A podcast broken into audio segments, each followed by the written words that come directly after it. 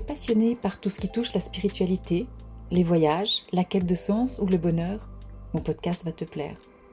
La Voix du Cœur est un podcast hebdomadaire qui s'adresse aux personnes désirant développer et incarner leur spiritualité dans leur vie de tous les jours. Je m'appelle Nathalie Quadri. Il y a plus de 18 ans maintenant, j'ai écouté mon cœur et j'ai changé totalement de vie. J'ai accepté ma différence et ma médiumité et depuis, j'accompagne des personnes à s'aligner dans leur vie. Inspirer les personnes à oser être elles-mêmes, rayonner et se créer une vie extraordinaire en écoutant leur cœur et leur intuition. Les aider à révéler leur potentiel pour manifester leur propre magie. C'est ça ma mission aujourd'hui. Bienvenue dans mon podcast.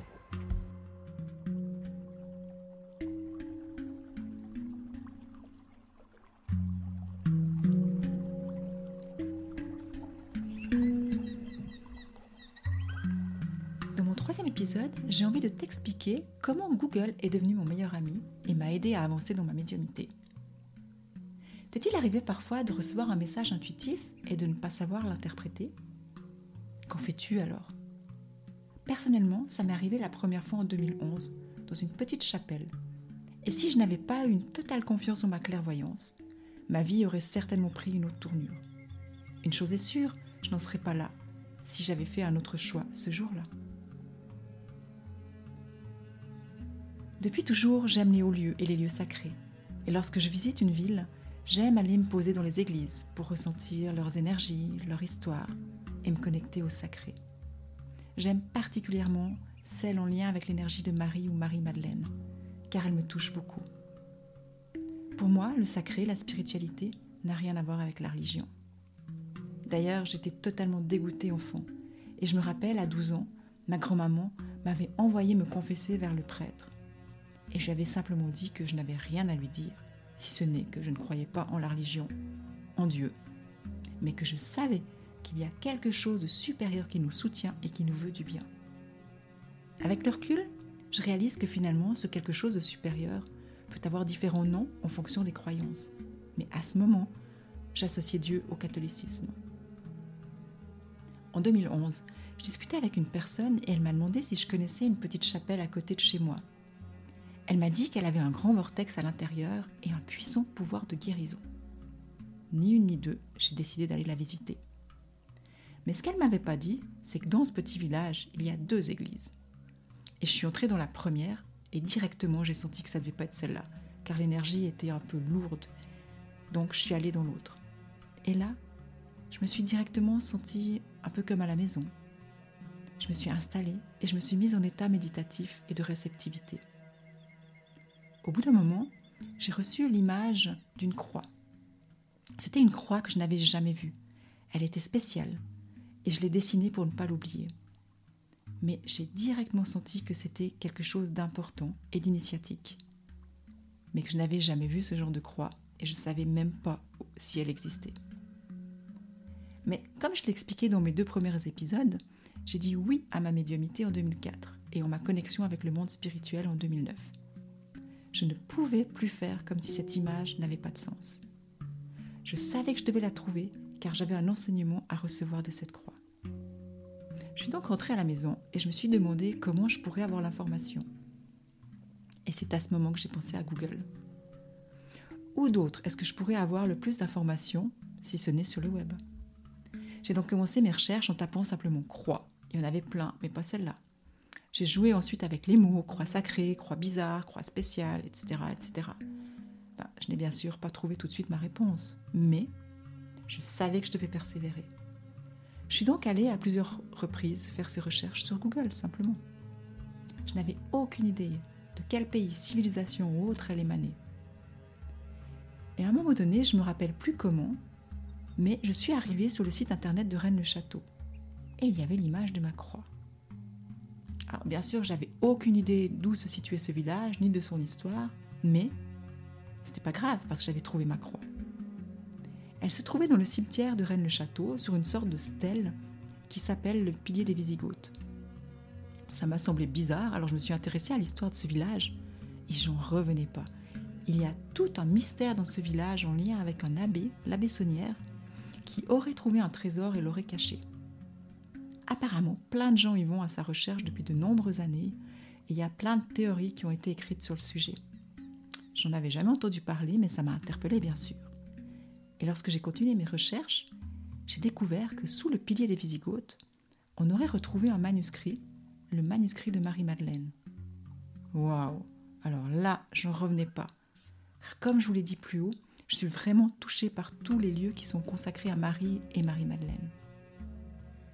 Ni une ni deux, j'ai décidé de partir à Rennes-le-Château à mes prochaines vacances. Et c'est ce que j'ai fait. C'était à Pâques 2011.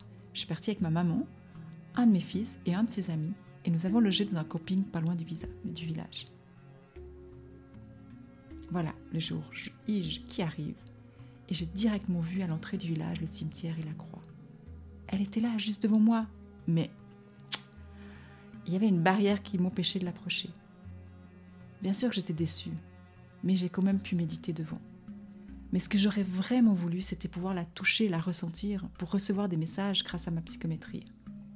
J'étais donc un peu frustrée, mais je me suis dit que tout était juste. Et du coup, je me suis dirigée vers la petite chapelle du village qui était aussi particulière et connue. Et je suis rentrée dedans. Alors, il s'est rien passé de spécial pour être honnête, mais il faut dire aussi que j'avais pas vraiment d'attente. Et ce qui était surprenant, c'est qu'à la sortie du village se trouve un petit musée. Et habituellement, je suis je suis pas, je suis pas musée, pour être honnête. Mais je me suis dit que ça pouvait être vraiment intéressant vu le mystère qui se tournait autour de ce village. Et là, qu'est-ce que je vois? Le pilier des Visigoths. J'en revenais pas. Il était là, juste devant moi et accessible. Alors bien sûr, je vais demander à la personne du musée comment ça se fait qu'il y en a un dehors et un dedans. Et elle me dit que dehors c'est un faux et que là c'est l'original. Je t'explique même pas ce que j'ai ressenti. C'était waouh J'étais tellement contente car j'allais pouvoir le toucher et voir s'il avait un message pour moi. Je pouvais enfin lui demander pourquoi il s'était présenté à moi dans la chapelle et quel enseignement ou initiation il avait à me transmettre. J'ai pris le temps de me poser à côté de lui et de déposer ma main dessus pour travailler en psychométrie. C'était vraiment une sensation bizarre, comme si une porte s'ouvrait devant moi et que je voyais un chemin. Et le message que j'ai reçu, c'est que je devais aller dans différents lieux qui me seront dévoilés au fur et à mesure pour y recevoir des enseignements et des initiations spirituelles. Je me suis dit, ok, cool alors. Mais honnêtement, à ce moment, je n'imaginais pas toute l'ampleur que ça allait avoir et à quel point ma vie allait être impactée. Son message était que le lieu était vraiment en lien avec l'énergie de Marie-Madeleine et que j'étais là pour développer ma connexion avec elle. Alors, lorsque je parle d'énergie, ce sont les qualités de cœur et d'esprit de Marie-Madeleine et les enseignements de messages qu'elle a légués. Et ça me parlait beaucoup car j'avais déjà ressenti cet appel à aller dans des lieux qui lui étaient consacrés. Avant de finir ma canalisation, j'ai demandé alors quelle est la prochaine destination? Et j'ai entendu Va dans le temple d'Anubis à Luxor. Inutile de te dire que je me suis un peu tombée des nues. Et j'ai dit Ben là, c'est un peu plus loin et j'ai vraiment pas le budget pour y aller. Mais pas grave. J'ai remercié le message et je me suis dit que j'allais voir ce que j'en ferais.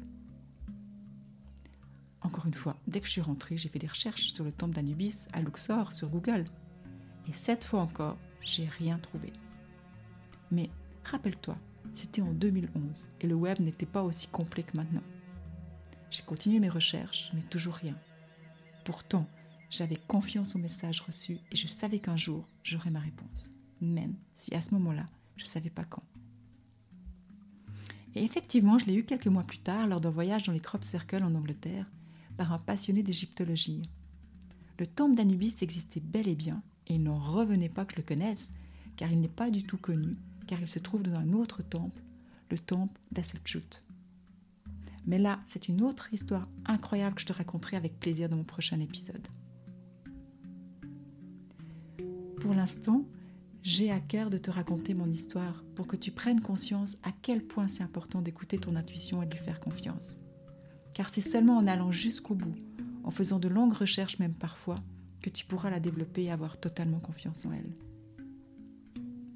Nous avons tous de l'intuition, elle fait partie de nous, comme je l'ai expliqué dans mes derniers épisodes. Mais ensuite, on a le libre arbitre de savoir ce que l'on souhaite en faire. Est-ce qu'on va l'intégrer dans notre vie, la développer, lui faire confiance?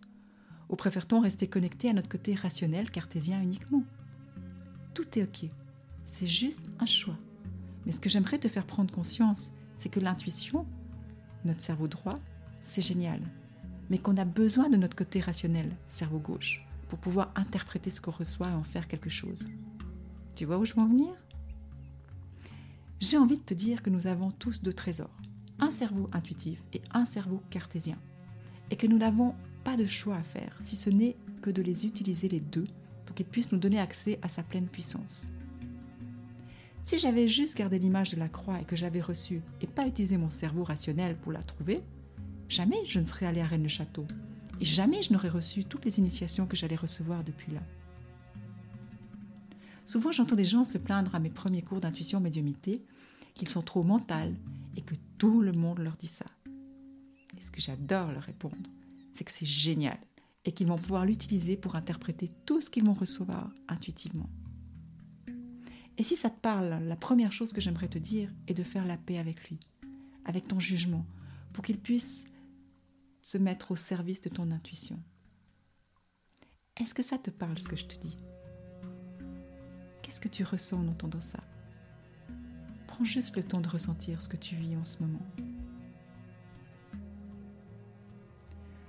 Pour moi, la première étape à faire si tu veux développer ton intuition et tes potentiels pour pouvoir incarner ta spiritualité, c'est de faire la paix avec ton mental et lui demander de se mettre à ton service.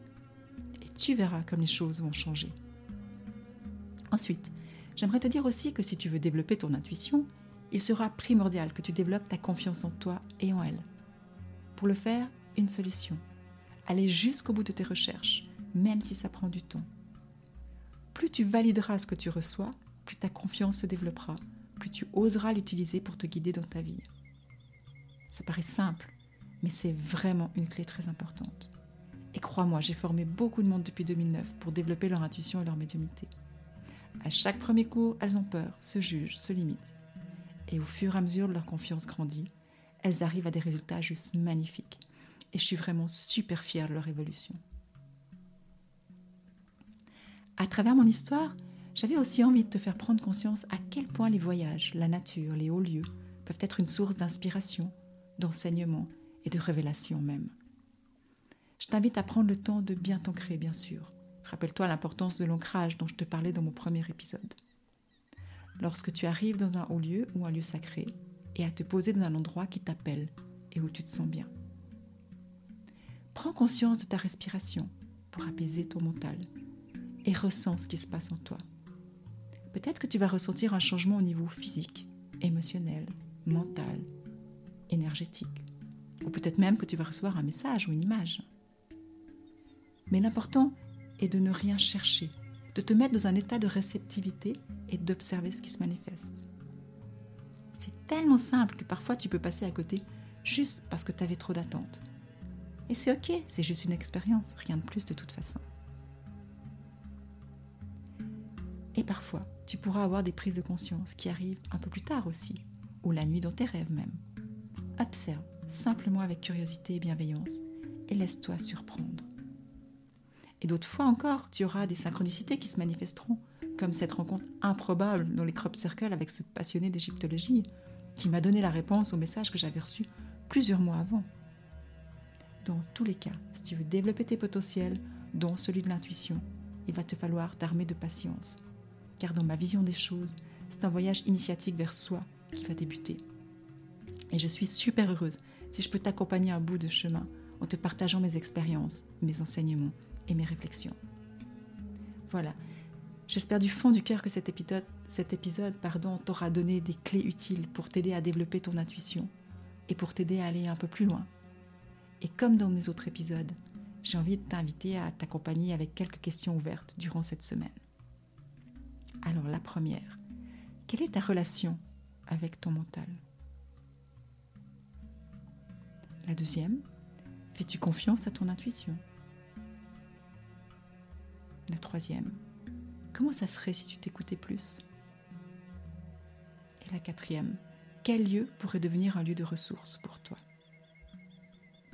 Voilà, je t'invite vraiment à cheminer avec ces questions cette semaine. On arrive déjà à la fin de mon troisième épisode et j'ai vraiment eu beaucoup de plaisir à partager ce moment avec toi. Et si tu as envie de partager tes réflexions suite à mon podcast de ce jour, ou les changements que tu observes en cheminant avec mes quatre questions, je t'invite à rejoindre ma communauté bienveillante de mon groupe privé Facebook RER, e que j'ai renommé la semaine passée, le 14 septembre 2022, Rêver, car j'ai ressenti qu'il était temps d'aller plus loin et de manifester ses rêves en incarnant sa spiritualité. J'espère vraiment que son nouveau nom te plaît et te motive. Dans mon prochain épisode, je te parlerai de ma rencontre avec Anubis et pourquoi un gardien a cru que je faisais un malaise. Anubis est le dieu égyptien en lien avec la mort.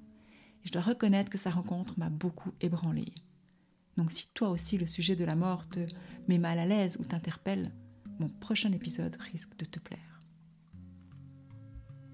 Je te souhaite une merveilleuse semaine et n'hésite pas à t'abonner à mon podcast pour ne pas rater le prochain épisode et à en parler autour de tes proches si tu penses que ça peut les aider aussi. Et pour finir en beauté, je te propose un mini voyage intérieur de 5 jours gratuit pour te reconnecter à ta nature profonde et au sacré de la vie qui aura lieu du 10 au 14 octobre 2022. Si tu es intéressé, si tu ressens l'appel, je te mets le lien ci-dessous. Inscris-toi vite et nous nous retrouverons pour une aventure extraordinaire du 10 au 14 octobre. Voilà, il me reste encore une fois à te souhaiter une merveilleuse journée. Je t'embrasse et je te dis à la semaine prochaine. Bye